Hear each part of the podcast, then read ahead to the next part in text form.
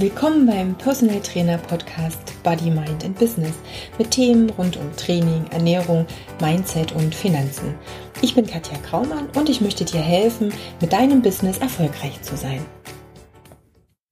Folge 14 Heute gibt's ein Interview mit Jasmin Emrich. Sie ist Osteopathin und plaudert etwas aus dem Nähkästchen, was ihre Arbeit anbelangt, was überhaupt Osteopathie ist, wo sie eingesetzt werden kann und sie verrät dir auch, was sie festgestellt hat, was alle Kunden, die zu ihr kommen, gemeinsam haben, also welches Problem eigentlich 100 Prozent der Kunden betrifft. Lass dich überraschen und ich wünsche dir viel Spaß bei der heutigen Folge. Liebe Jasmin, ich begrüße dich und ähm, ja, ich stelle dich einmal ganz, ganz äh, kurz vor, bevor ich dich dann gleich zu Wort kommen lasse. Also zu mhm. Gast ist heute Jasmin Emrich. Sie ist Heilpraktikerin und Osteopathin.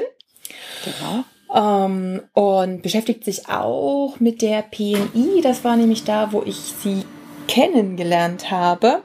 Genau. Und warte mal, jetzt muss man gleich nochmal von vorn anfangen, weil jetzt fängt hier irgendwie mein Drucker an, irgendwelche Geräusche zu machen. So, ja. Oh Mist, ich mach den jetzt einfach mal raus. Sehr geil. Vielleicht geht's aber auch. Ja, wir machen jetzt einfach weiter. Das hm? ist halt so. Das ist halt äh, Büro. Gut, pass auf, Jasmin. Ähm, Erzähl doch einfach noch mal kurz ein bisschen was zu dir, bevor ich dich dann ausfrage, was eigentlich alles so Osteopathie ist und bedeutet und bevor wir tiefer da reingehen. Okay, hallo erstmal. Ja, was gibt's zu mir zu erzählen? Ähm, du hast ja schon das Wesentliche gesagt. Also ähm, ich bin Therapeutin und das, was ich vielleicht höchstens noch ergänzen würde, ist, dass ich ähm, das Ganze aus tiefster Leidenschaft mache. Das heißt, ähm, ich nenne es nicht Arbeit, sondern ich lebe dafür und es ist mein Leben und ähm, ja, das ähm, glaube ich merkt man dann auch bei der Arbeit und ähm, Deswegen weiß ich gar nicht, was ich noch alles dazu sagen könnte. Ein ganz kleines bisschen habe ich das schon mitbekommen, als wir letztens äh, in Berlin zur Paleo Convention unterwegs waren und du dann so zwischendurch noch mal ganz schnell eine Patientin anrufen musstest, um dich noch mal zu erkundigen, wie denn die Behandlung so war und äh, wie es ihr denn jetzt geht. Und ähm, es war ein Samstag und von daher hat man schon gemerkt, dass dir da das Wohl deiner Kunden und Klienten da ganz sehr am Herzen liegt. Und das ist ja auch einer der Punkte, weshalb ich gedacht habe, hey, klasse, ich möchte dich unbedingt mal im Podcast haben, weil ich zum einen natürlich das Thema Osteopathie ganz spannend finde und natürlich auch, ähm, ja, es toll finde, dass du dich auch mit vielen anderen Dingen drumherum noch beschäftigst. Mhm. Aber vielleicht äh, schon mal für den Hörer, der vielleicht noch nicht so ganz weiß, was jetzt unter Osteopathie alles zu verstehen ist, Kannst du es nochmal kurz erklären, was Osteopathie eigentlich bedeutet? Ja, ähm, erstmal ganz kurz, ich bin total überrascht, dass du dich da noch dran erinnerst, dass ich an dem Samstagmorgen noch eine Patientin angerufen habe. Äh, ja. Stimmt, das äh, kommt dann auch häufig bei mir vor. Ähm, ja, was, was ist eigentlich Osteopathie? Also ich finde, das ist äh, schwierig zu erklären und ich glaube, da könnte man stundenlang drüber reden und es gibt verschiedene ähm, Ansätze, wo man anfängt, das zu erklären. Und ich habe mich auch ehrlich gesagt selber lange gefragt, ähm, wie kann man das einfach einem Mensch überhaupt erklären? Mhm. Meistens sage ich ehrlich gesagt, wenn ich gefragt werde, was ist eigentlich Osteopathie, dann sage ich immer, komm zu mir und erlebe es einfach. Ähm, wenn es schnell gehen muss, sage ich einfach ganzheitliche Medizin, weil man einfach äh, den Körper ganzheitlich betrachtet. Mittlerweile sage ich bewusst Körper, weil, ähm, um es jetzt ein bisschen ausführlicher zu erklären, in der Osteopathie arbeitet man mit dem gesamten Körper des Menschen. Das heißt wirklich vom Kopf, Schädel an bis zum bis zu den Zehen oder der Ferse.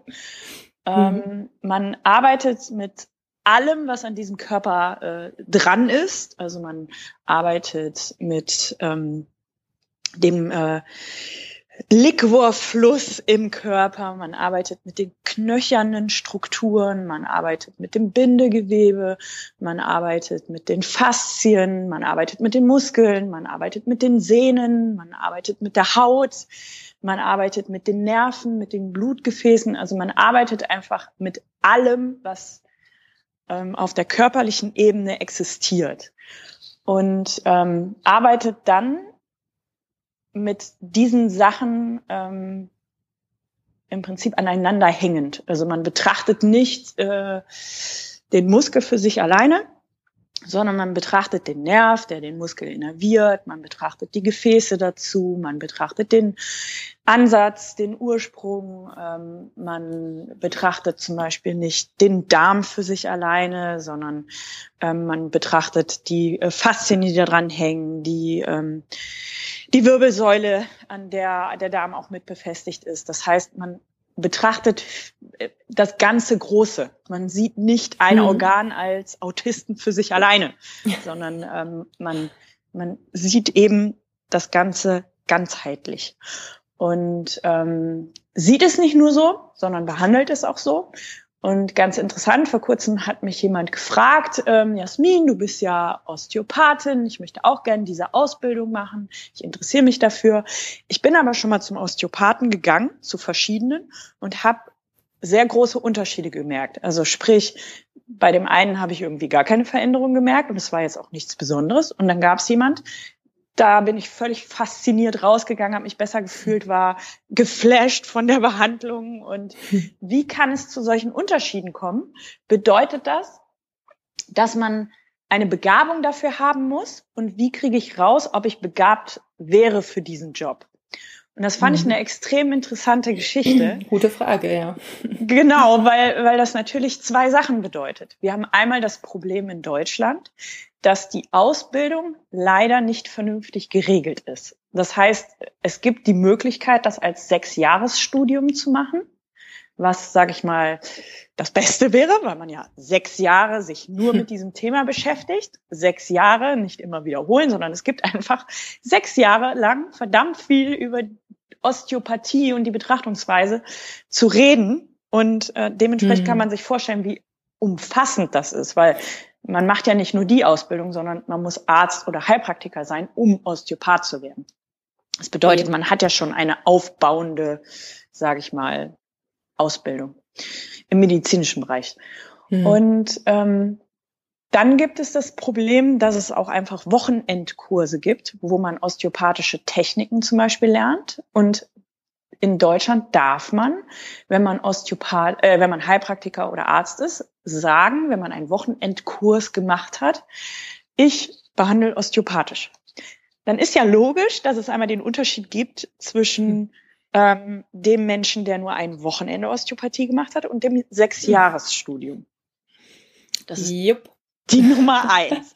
Das heißt, äh, ich bin hier voll im Monolog, Verzeihung. Aber alles gut, alles gut. Du greifst einfach schon so ein paar Fragen vor, die ich mir sowieso noch aufgeschrieben hätte und die ich dich eh gefragt hätte. Von daher erzähl ruhig. Das ja. Ist, ja, ist ja gut so. Du bist ja so, bist ja anders im Thema noch mal drin. Also ja, ich glaube, das liegt an diesen ganzen Gastauftritten immer von Podcasten, in denen ich öfter bin und in den ganzen Fragen, die ich immer gestellt werde. Und dann nutze ich immer dieses äh, Sprachnachrichtenmedium, wo man ja sowieso nur Monolog hält.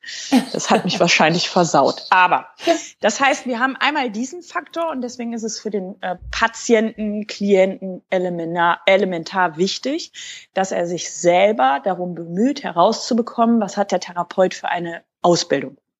Jeder Therapeut ist dazu verpflichtet, dem Patienten das offen zu legen, wo er seine Ausbildung gemacht hat, wie sein Werdegang ist. Und deswegen finde ich immer wichtig, wenn man irgendwo ähm, als Patient hingeht, mal nachzugucken im Internet oder in der Praxis, die Urkunden sich zu suchen, zu gucken und zu sagen, okay, die und die Ausbildung hast du, das ist ein Sechsjahresstudium, klasse. Und nicht ein Wochenendkurs. Also äh, da ein bisschen ähm, einfach auch selbstbestimmt an die Sache rangehen. Und mhm. ähm, die zweite Sache, die ich auch sehr elementar finde, ist, ich denke nicht, dass es unbedingt daran liegt, dass ein Mensch eine Begabung in der Sache hat, weil in dem Moment, wo du Interesse hast, glaube ich, ist das schon eine super Voraussetzung, ähm, sondern in dieser osteopathischen ähm, in diesem osteopathischen Gedankengang geht es nicht nur darum, dass man Techniken einfach nur ähm, nach Lehrbuch oder nach dem, was man in so einem Seminar gelernt hat, ähm, zu praktizieren. Also man schlägt ein Buch auf, sieht, wie eine Technik gehen soll und macht die einfach am Körper nach. Mhm. Das ist, ich arbeite einfach jetzt die Techniken ab. Ähm, das machen extrem viele Leute, aber es ist jetzt meine persönliche Meinung, ich denke, dass es in der Philosophie, wenn man auch die Philosophie der Osteopathie betrachtet und nicht nur die Techniken, dann geht es darum, dass man im Prinzip auch den Fokus zum Körper aufnimmt als Therapeut. Also man nimmt sich in der Behandlung raus und man geht mit seinem gesamten Fokus, mit seiner gesamten Aufmerksamkeit zum Körper und an den Körper ran. Das heißt, ähm, wenn man eine Behandlung macht, stellt man sich, ich finde es ein super Zeichen, wenn der, wenn der Therapeut die Augen zumacht, man stellt sich visuell einmal vor, was man unter den Fingern erwartet, was man weiß, was da jetzt anatomisch steckt, fühlt sich da rein und versucht rauszukriegen, was ist das, was ich da jetzt spüre und was könnte die Blockade sein. Dann soll man sich und halt vorstellen, was hat man da jetzt unter den Fingern und Kontakt mit dem Gewebe aufnehmen ich glaube, das ist ein, ähm, das, das ist ein ganz mächtiges Instrument, wenn man das fokussiert macht. Und dann, glaube ich, gibt's noch diese Geschichte, wenn der Therapeut arbeitet und überlegt beim Arbeiten am Patienten, okay, ich muss gleich noch zu Hause die Wäsche machen, ich muss eigentlich sogar noch bügeln und äh, mein Partner erwartet, dass das Essen pünktlich auf den Tisch kommt. Wie kriege ich das alles noch hin? Das heißt, wenn er bei der Behandlung mit dem Fokus und mit seiner Aufmerksamkeit völlig woanders ist, dann merkt das der Patient, dann merkt das auch der Körper. Und dann kann man, egal wie bilderbuchmäßig man diese Techniken ausführt, dann kann man nichts am Körper erwarten. Das ist wie so mit einem kleinen Kind. Wenn man dem kleinen Kind keine Aufmerksamkeit schenkt, fängt es an zu quengeln, quengeln und ähm, alles ist Kacke. Wenn man dem, und es funktioniert nicht, wie es funktionieren soll. Wenn man dem aber Aufmerksamkeit schenkt, dann ist es eine viel schönere Basis. Das Kind ist, fühlt sich geliebt, dem, dem geht's gut, der funktioniert so, wie man es möchte. Und so, oder, oder wie es für alle Beteiligten schön ist. Und so ist das mit dem Körper auch. Der merkt schon, ob man da Aufmerksamkeit reinschenkt oder nicht. Und das macht auch den Unterschied. Und das merkt auch der Patient. Und das ist halt was, was in deiner Macht liegt, ob du das da reinschenkst und ob du dir bewusst bist, dass das den Unterschied ausmacht oder ob du sagst, nö, ich möchte lieber schon meine To-Dos abarbeiten, die ich irgendwie heute Abend noch zu Hause machen muss. Ja, also ich denke mal, alleine an der Ausführung jetzt merkt man schon, wie sehr du auch im Thema bist und äh, für dieses Thema brennst. Ich finde die Parallelen ganz gut. Ähm, letztendlich ist es ja letztendlich auch so, ähm, ja, Trainertätigkeit. Ne? Es ist ja mhm. auch, ne, wenn der Trainer sich im Fokus hat und, und ähm, nicht den, den Kunden in den Mittelpunkt stellt und das, was der Kunde braucht und äh, ja, was eigentlich das das Ziel des Kunden ist, den Fokus genau. einfach woanders hin zu lenken, ist es ähnlich. Ne? Absolut. Ähm, du hast letztendlich schon so ein bisschen äh, meine Frage, woran erkennt man einen guten Osteopathen beantwortet damit mit den Voraussetzungen. Ich würde jetzt noch mal einen kleinen Schritt in meinen Fragen zurückgehen. Mhm. Ähm, Osteopathie hattest du beschrieben, dass es letztendlich darum geht, mit allem zu arbeiten, was der Körper bietet. Also hier sind Osteo, kennen wir auch von ähm, Orthopäde oder ähm, ja, auch so ein Chiropraktiker arbeitet ja auch so ein bisschen mit dem Knochengerüst des Menschen. Ja. Jetzt wäre es hier nochmal die Frage, ähm, diese Unterschiede, ich glaube, ein bisschen ist es vielleicht schon klar geworden, dadurch, dass du schon erklärt hast, dass hier noch viel, viel mehr mit reinkommt, dass da die Organe, die Muskeln, die Sehnen, die Faszien etc. alles mit behandelt wird. Ähm, kannst du so in zwei Sätzen nochmal die groben Unterschiede zum klassischen Orthopäden? Ich denke, den kennen mhm. wahrscheinlich die meisten. Ähm, und vielleicht auch Chiropraktiker ja, nennen. Genau, du hast, wollte ich gerade sagen, du hast die Chiropraktik angerissen und da möchte ich ganz schnell ergänzen ähm, die Chiropraktik ist ein Teil der Osteopathie. Ah, das heißt, okay. ähm, das ist ein Teil der Osteopathie. Wir machen in der Osteopathie ähm, ebenfalls die ähm, Manipulation, so, so heißt das, wenn man dieses hm. Anführungszeichen Knacken äh, beim Patienten auslöst. Das ist ein Teil der Osteopathie und ähm, wie es immer so gibt, gibt es einfach Menschen, die anscheinend nicht ganz so in der Lage sind, ganzheitlich zu arbeiten, denen das zu viel ist, was auch immer. Und die ähm, nehmen sich ein Stückchen von dem großen Batzen und machen dann im Prinzip nur diese Sachen. Und das ist die Chirotechnik, ne? Das ist die hm. Chiropraxis. Okay. Man hat einfach von der Osteopathie was abgezwackt und benutzt jetzt diese Chirotechnik nur, um das zu machen und nicht ganzheitlich am Patienten zu arbeiten. Was ich jetzt nicht gerade wertend meine, sondern einfach nur zur Erklärung, dass das in der Osteopathie auch mit drin ist. Das heißt, auch in einer hm. Behandlung der Osteopathie kann der Therapeut wählen, dass er eventuell jetzt nicht anders weiterkommt, als eine chiropraktische Technik anzuwenden. Mhm. Ähm, das heißt, um den Unterschied aufzuweisen, habe ich ja jetzt schon fast gesagt, der Chiropraktiker mhm. ähm, nimmt einfach nur blockierte Gelenke und ähm, macht eine Manipulation, um seiner Meinung nach im Prinzip das Gelenk wieder in die richtige ähm, Richtung zu setzen, mhm. indem er das mit einer Manipulation macht. So nennt man diese Technik. Ähm, womit er die, das Symptom behandelt hat. Ähm, ja, okay. Der, ähm, ja, weil es gibt ja auch einen Grund, warum sich zum Beispiel ein Gelenk anders hingesetzt hat, warum ein Wirbel zum Beispiel nicht mehr so sitzt, wie er eigentlich sitzen ja. sollte. Und äh, man hat ihn einfach wieder zurückgesetzt. Das ist der Grund, warum die Leute zum Beispiel sagen, ja, ich gehe zwei, dreimal im Jahr zum Chiropraktiker, weil ich immer wieder dann zum Beispiel die Hüfte wieder ähm, manipulieren muss, weil es halt mhm. jedes Mal wieder zurückgeht, weil man ja. halt nur das Symptom behandelt. Ähm, dann der, der Orthopäde? Gibt's den Orthopäden? Ähm, ja, da gibt's halt auch sehr große Unterschiede. Es gibt super Orthopäden, es gibt schlechte Orthopäden. Es gibt Orthopäden, die auch Osteopathie anbieten, was ich ganz toll finde. Ähm, und äh, also das ist natürlich ein bisschen schwierig, weil das meine Interpretation von einem Orthopäden ist. Also äh, der Orthopäde ist wichtig für Knochenbrüche. Wenn ich jetzt einen Patienten habe, der okay. sich einen Knochenbruch zugezogen hat, würde ich den zum Orthopäden schicken, weil der hat fast immer ein Röntgengerät da, der kann das röntgen und kann den Bruch ähm, überweisen ins Krankenhaus, kann Gips anlegen, was auch immer. Mhm. Ähm, da würde ich jetzt als Osteopath einfach nichts machen, weil es auch nicht meine Arbeit wäre. Ähm, Viele gehen ja aber auch mit den klassischen Rückenschmerzen zum Orthopäden. Und kommen dann frustriert zu anderen Therapeuten, weil der ähm, Orthopäde leider nichts gemacht hat, außer eine Spritze gegeben hat, ähm, ein Rezept, was natürlich eine gute Geschichte ist zum Osteopathen, Manualtherapeuten oder Physiotherapeut manchmal sogar Masseur, habe ich also Massage habe ich auch schon. Gibt es tatsächlich auch noch, dass manche das aufschreiben.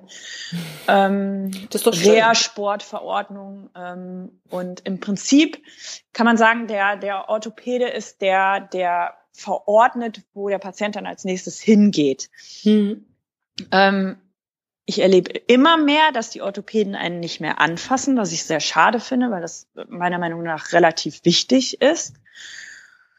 Und das ist vielleicht so die Schnittstelle zwischen ähm, Osteopath und Physiotherapeut, der mhm. Orthopäde. Okay. Also ich finde das Orthopädengeschichte sehr schwierig, weil ich eigentlich ähm, für mich denken würde, die, die ähm, machen ähnliche Dinge wie Osteopathen, deswegen machen ja auch viele eine osteopathische Weiterbildung. Ähm, und so würde ich einen Orthopäden auch sehen, weil ähm, mhm. das müsste ja, es ist ja irgendwie auch sein seine Welt. Deswegen wäre das mein Wunschgedanke, dass das irgendwann mal ganz so ist. Aber leider erfahre ich meistens vom Patienten, dass einfach nur Schmerzmittel aufgeschrieben werden, Spritzen werden gegeben und bei jüngeren Leuten kommen immer Sprüche wie, du bist zu jung für Rückenschmerzen, du kannst noch keine Nackenschmerzen haben. Habe ich selber erlebt. Also ich weiß, dass ich mit 15 äh, sehr, sehr große Probleme mit dem Nacken hatte und mir zwei unterschiedliche Orthopäden gesagt haben, dass ich zu jung wäre, um Nackenschmerzen haben zu können. Und das ist natürlich frustrierend, weil, also, ich hatte es einfach. Was soll ich denn machen? ähm, okay. Und das, das ist, das ist natürlich für mich dann schwierig, was dazu zu sagen zu Orthopäden, weil ich das ähm, hoffe, dass sich das irgendwie auch noch ein bisschen verändert. Hm. Okay, ähm, das heißt, du hast ja schon mal gesagt, ähm, zum Orthopäden würdest du in erster Linie letztendlich ähm, akute Geschichten wie zum Beispiel Knochenbrüche, hinüberweisen, erhoffst dir letztendlich, dass ein Orthopäde, wenn er an einem bestimmten Punkt vielleicht auch nicht weiterkommt, im optimalen Falle ein Rezept ausstellt, um den Patienten, der vielleicht auch einen Osteopathen noch nicht kennt, vielleicht auch ähm, zu überweisen. Das wäre ja auch schon mal eine gute Geschichte. Also da sind wir wieder bei dem Thema interdisziplinäre Zusammenarbeit. Also erkenne ich jetzt meine Grenzen in der ein oder anderen Hinsicht und kann auch auf einen Kollegen verweisen, der vielleicht bei dem ein oder anderen Problem ein bisschen ja, also, einfach mehr Möglichkeiten vielleicht auch hat. Ja, also ich bin ein unglaublicher Fan von interdisziplinär arbeiten. Jeder, der mich kennt, weiß das, weil ich dauernd ähm, ja sage, mach das mal bei der Person, dafür ist das ein Fachmann und ähm, Orthopäden. Ich schicke fast jeden in gewisser Weise zum Orthopäden. Also ich würde nie sagen, geh nicht zum Orthopäden, weil ich zwar nicht die besten Erfahrungen gemacht habe, aber völlig offen dafür bin, dass gestern gestern war und heute heute ist. Das heißt, das sehr gut. Ich, ich will da gar nicht äh, meine Erfahrungen mit reinbringen. Ähm, das ist ein Mensch, der hat studiert. Ähm, das heißt, das ist eine wahnsinnige ähm, Qualifikation, die er da erreicht hat. Und er hat ein wahnsinniges Wissen über den menschlichen Körper. Und ähm, dementsprechend ist er über mich zu sehen. Das, das sehe ich schon so. Ich bin schon der Meinung, dadurch, dass ich so eine große Leidenschaft habe, ich habe auch Pharmazie studiert, ähm, ich habe ja auch zig Sachen gemacht, aber trotzdem denke ich, ein Medizinstudium ist ein Medizinstudium. Und da mhm. möchte ich mich drunter sehen und möchte auch die Zusammenarbeit gerne mit Ärzten machen. Also einer meiner besten Freunde ist Arzt und ähm, arbeitet auch gerade viel in der Sportmedizin und ähm, ich frage ihn unglaublich gerne um Rat und wir arbeiten sehr viel zusammen miteinander. Und ich finde das auch wichtig, dass man dem Arzt zeigt, dass ich ihn über mir sehe, dass ich meinen Patienten gerne dorthin schicke, damit, damit da nichts irgendwie übersehen wird, dass ähm, auch ein Arzt die Diagnostik an den Patienten macht und nicht nur ich. Das mhm. heißt, ähm, das findet stark bei mir statt, dass wenn ein Patient bei mir ist und sagt, er hat Rückenschmerzen, ich sage, waren Sie schon beim Orthopäden? Dann sagt der Patient meistens halt zu mir, ja, und war leider eher ein bisschen unzufrieden. Dann sage ich immer, gut, es gibt ja noch Millionen andere Orthopäden, versuchen wir es nochmal bei jemand anders. Mhm. Und dann nutze ich halt auch ähm, den Aspekt, das bauen wir auch im Moment so ein bisschen aus, dass wir Therapeutennetzwerke aufbauen. Das heißt, dass ich ähm, mit noch anderen äh, auch Therapeuten, besonders eine Therapeutin, die ähm, Physiotherapeutin ist und viel mit mir zusammenarbeitet.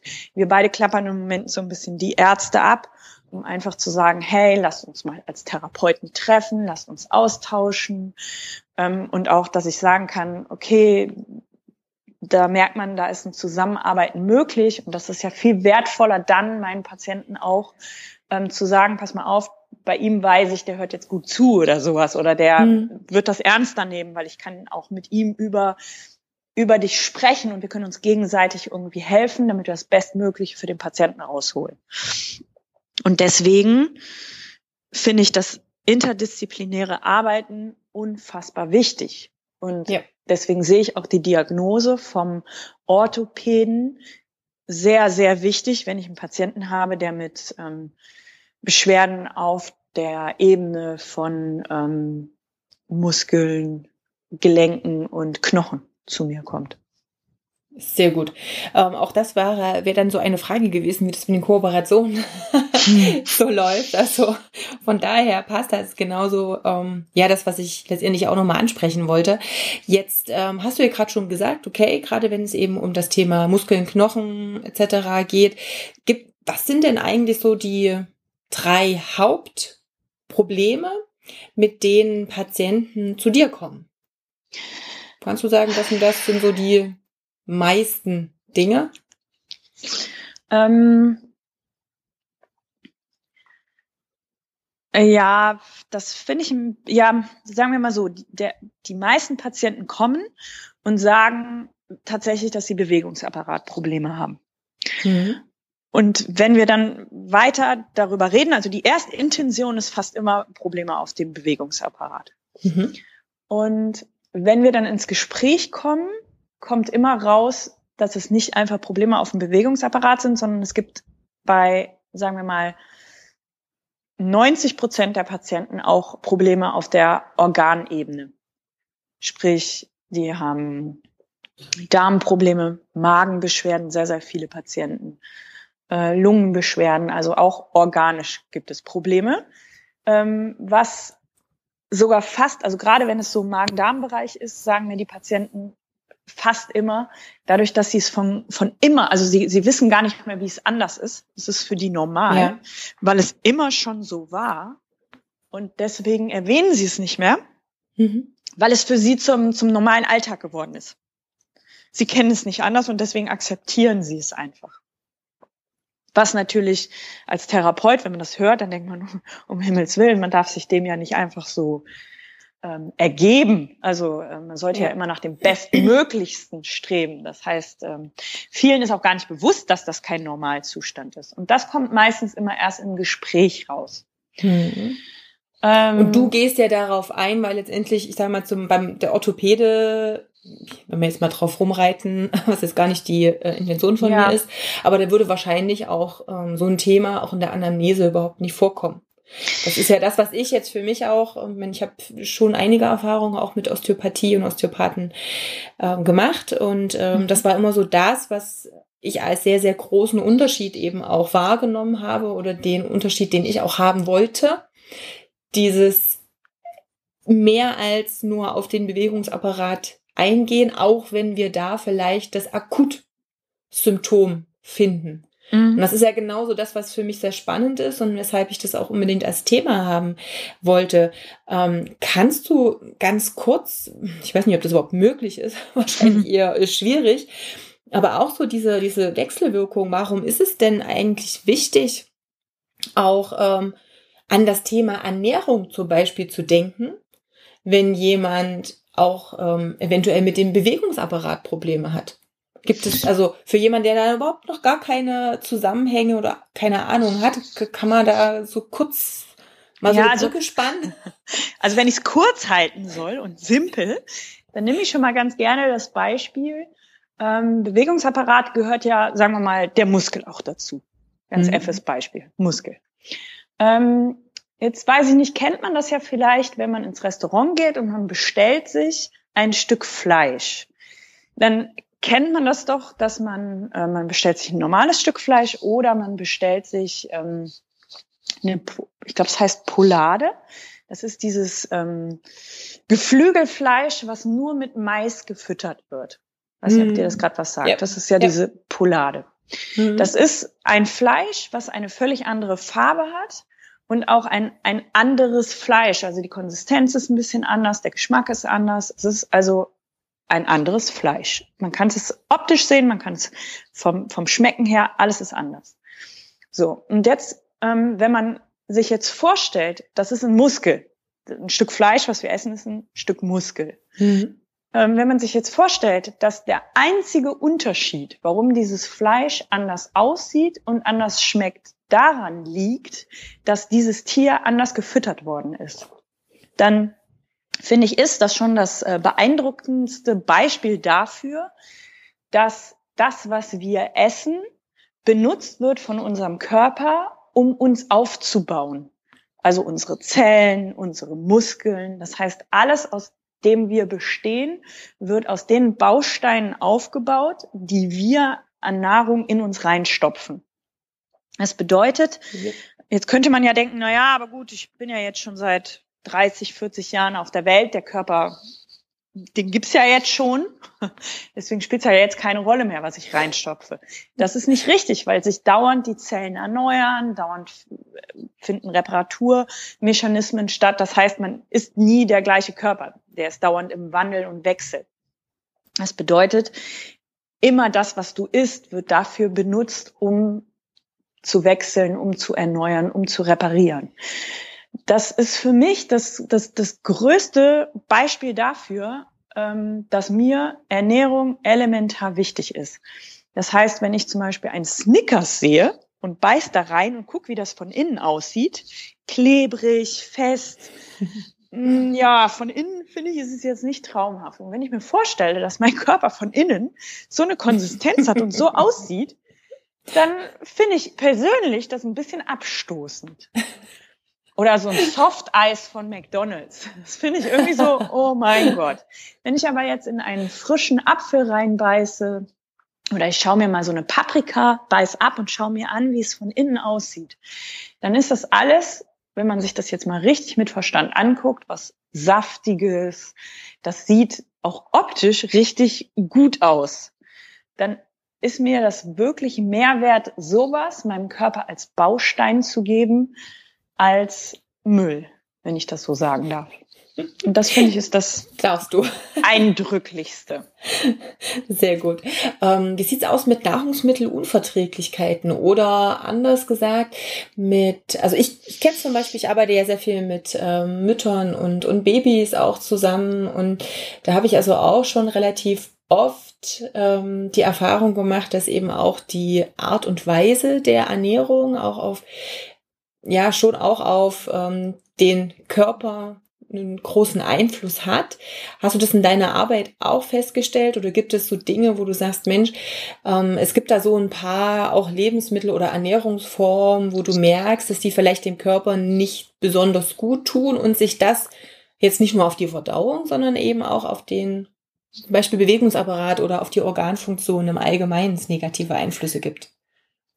Ja, das ähm, da, also da könnte ich jetzt, da könnte ich wirklich stundenlang drüber reden, weil da gibt es unglaublich viele Studien zu und ähm, all solche Dinge. Also um, um ein paar Sachen. Ja, es geht ja auch so ein bisschen um deine, genau, um deine Erfahrung, was du auch wirklich an, äh, ja, auch beim Kunden ja. siehst. Also das ist ja letztendlich ja. auch wichtig. Studien ist ja immer so ein, so ein Ding, ne? da kann man sich ja Millionen ja, Jahre reinversetzen. Das ist zwar ganz nett, aber letztendlich, wie gesagt, wie sieht's in deiner Praxis aus? Mit was hast du zu tun? Was ist die Realität neben den ja. Studien?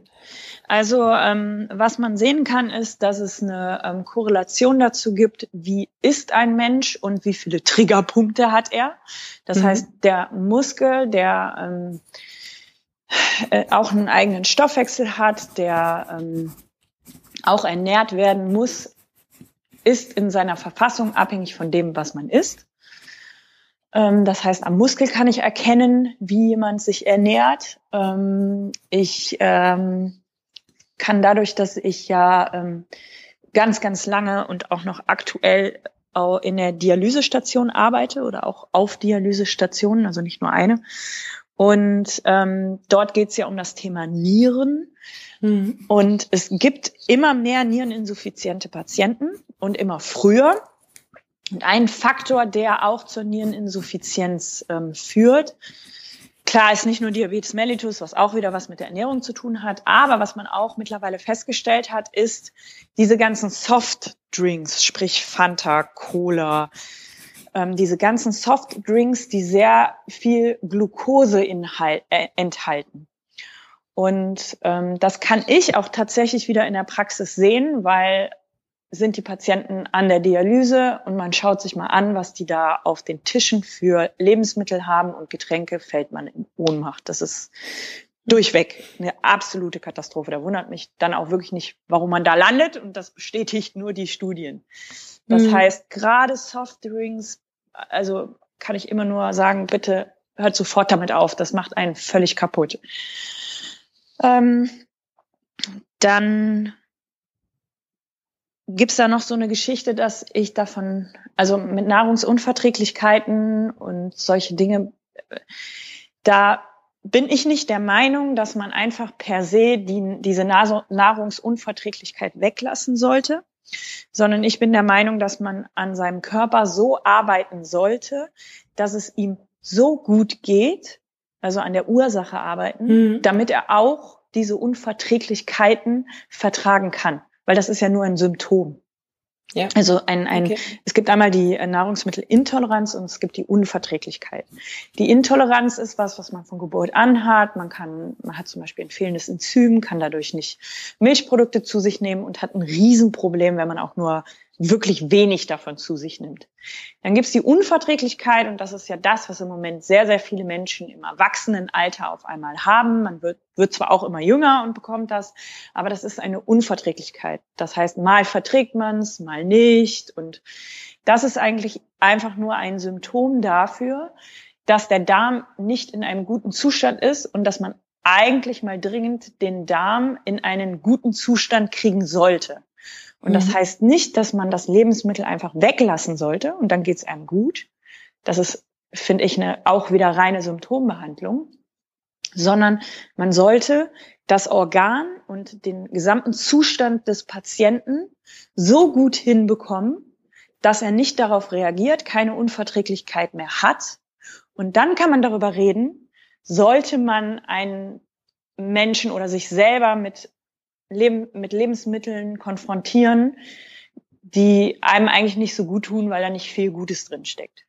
Aber ich bin der Meinung, dass wenn man zum Beispiel auf ein Grillfest eingeladen ist, man einfach auch mal dieses, ähm, ich esse das nicht, ich esse das nicht, ich lasse das weg wegen meiner Gesundheit, sondern dass man auch mal auf dem Grillfest, wo man mit Freunden zusammen ist, wo man eingeladen ist, sagen kann, okay, normalerweise esse ich kein Weizen, aber wir sind jetzt hier in der Gemeinschaft, da hat jemand sogar extra Brot gebacken, da hat jemand Liebe in das, in das, in das gesellschaftliche Ereignis reingesteckt, dann esse ich das auch mal mit.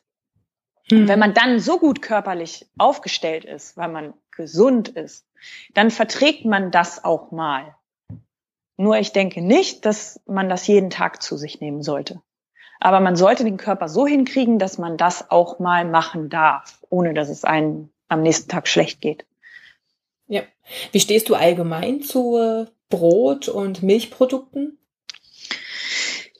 Ähm, ich finde das ein bisschen schwierig, weil genau wie du das mhm. gerade sagst, ich mag niemanden vorschreiben, wie er essen sollte. Also ich sag definitiv jedem Patienten von mir, lassen Sie diese Süßigkeiten weg und Chips und Softdrinks. Ganz klar, das, also das sage ich auch ganz klar. Darf jeder trotzdem für sich selber entscheiden, aber wenn man fragt, dann ist das meine Meinung dazu. Wie mhm. man sich entscheidet, darf jeder für sich selber entscheiden. Ähm, ich für mich jetzt als Privatperson habe mich entschieden, keinen Weizen zu mir zu nehmen und ich habe mich auch entschieden, keine Milchprodukte zu mir zu nehmen. Wenn ich aber jetzt eingeladen bin, was ich eben schon sagte, dann mache ich das schon, weil ich mich nicht gesellschaftlich irgendwie distanzieren möchte und weil ich auch glaube, dass man das mal machen kann. Da steht eigentlich für mich eher im Vordergrund, dass man einen tollen Abend zusammen hat. Der ist, glaube ich, ähm, tausendmal wertvoller als ähm, ob man darauf jetzt verzichtet hat. Ähm, zu Hause bei mir, für mich alleine, gibt es kein Brot, kein Weizen, keine Nudeln logischerweise, kein, ähm, keine Milchprodukte, ganz selten mal Käse, aber auch nur ganz, ganz selten.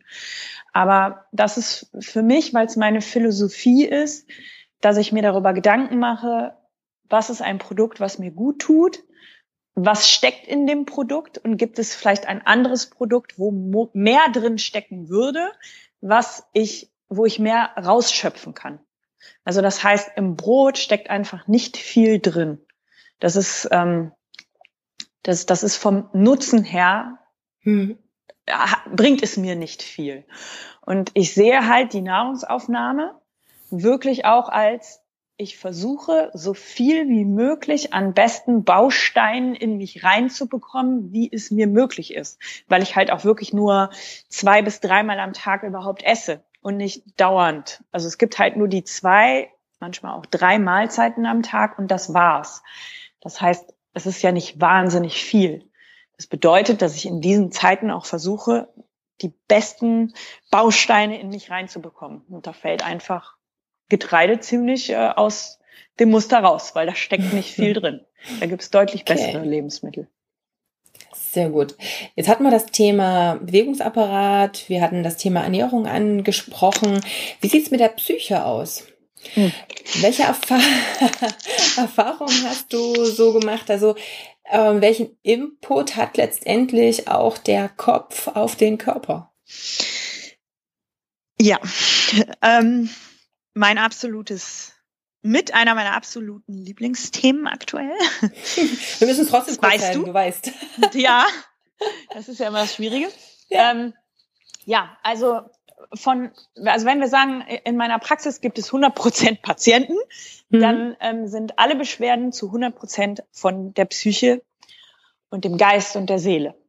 Und okay. das hat dazu geführt, dass ich mir gesagt habe, Osteopathie arbeitet nur auf dem Körper mir fällt aber auf, dass ich dringend am, an der Seele des Patienten, an dem Geist, äh, an der Psyche arbeiten muss, was dazu geführt hat, dass ich mich entschieden hatte, dann halt noch eine Coaching-Ausbildung zu machen, hypnosetherapeutische Ausbildung zu machen und mich auch sehr viel einfach mit dem Thema Persönlichkeitsentwicklung und vor allen Dingen Gespräch mit dem Patienten zu widmen, weil ich finde, dass das absolut elementar ist. Sehr gut. Also 100 Prozent der Patienten, 100 Prozent psychische Definitiv. Ursachen. Das ist auf alle Fälle meine, ja, eine heftige Zahl. Denn da komme ich ja gleich mal wieder um den großen, das ist ein sehr großer Bogen, aber den Bogen jetzt endlich auch zu unseren, ja, Kunden im, im Training und der Ernährungsberatung, Personal Training etc. Mhm. zu spannen. Hier haben wir ja auch letztendlich immer wieder damit zu kämpfen, dass ähm, der Kunde ein Ziel hat, ein Problem hat, irgendwo nicht weiterkommt und ganz oft eben diese Lösung im anderen Trainingsplan, in einer, keine Ahnung, Erhöhung der Trainingsfrequenz, in dem noch mehr Weglassen an Lebensmitteln sucht. Aber wahrscheinlich, und ich meine, ich kenne das auch, dass das Thema Mindset ist ja auch bei mir in der Philosophie ein ganz, ganz großes. Mhm. Aber ähm, dass wir hier vielleicht noch mehr in die Richtung Psyche auch gehen müssen. Genau, ähm, das sehe ich genauso wie in der Osteopathie. Das sehe ich als ein, ein kleiner ähm, äh, also Nachteil, dass man da nicht mehr drauf eingeht. Also ähm, ich denke, das ist auch beim jeder, der sozial tätig ist und jeder, der mit mit Menschen arbeitet, sollte sich, finde ich, mit dem Thema die Psyche des Menschen befassen, um den Menschen besser zu verstehen, um einfach auch zu verstehen, warum neigt man zu bestimmten Handlungen. Und wenn man gut sein möchte in seinem Job, dann glaube ich, ist das der Schlüssel, wie man erfolgreich werden kann, wenn man mit Menschen arbeitet. Und ich denke, dass es in den nächsten Jahren noch ähm, deutlich ranzieht und man merkt, dass man da sehr den Fokus drauf legt, aber aktuell wird es total vernachlässigt. Ja. Das ist, ähm, merkt man ja auch, ich weiß nicht, wie dir das jetzt auffällt. Aber das merke ich, die Patienten kommen zu mir und sagen, ja, in dem Fitnessstudio mit dem Sport, das hat alles nichts gebracht. Und ja. wie du das gerade sagst, dann versuchen die Training zu erhöhen, Essen zu verändern, das zu verändern. Dann wechseln sie von dem Fitnessstudio zum nächsten Fitnessstudio und geben auch immer so ein bisschen die Schuld an, ja. ne? Der Trainer ist schuld. abgeben ist auch immer ein äh, genau. großes Thema. Trainer ist schuld. Der hat mir doch gesagt, das funktioniert so. Ähm, weiß ich nicht, die, die ziehen, äh, umziehen ist natürlich übertrieben, aber man, man sucht immer im Außen was zu verändern, ja. weil man denkt, dann würde man andere Ergebnisse bekommen. Dabei ist es halt elementar, dass man im Innen Dinge verändert, um Veränderungen im Außen zu bekommen. Und das, finde ich, muss man Super. anfangen zu verstehen. Und ich glaube, wenn man als Trainer versteht, dass man am Mindset des Klienten anfangen sollte zu arbeiten, dann glaube ich, wird viel mehr Erfolg kommen. Super. Ähm, ja, das ist definitiv eine super Zusammenfassung. Ähm, und ich würde zumindest für heute quasi das auch dann so fast dabei belassen ähm, und mich lieber dann vielleicht auf speziellere Themen oder in Bezug auf mhm. spezielleren Themen nochmal mit dir ähm, in Verbindung setzen. Ähm, das ist letztendlich genau das, was ich eben auch sehe, dass dieses Verantwortung abgeben und dieses auch ja, Hilfe suchend nach außen schauen, was ist, was wir ganz oft sehen und was ich bei meinen Kunden immer auch sehe und was wahrscheinlich beim Hörer genauso ist.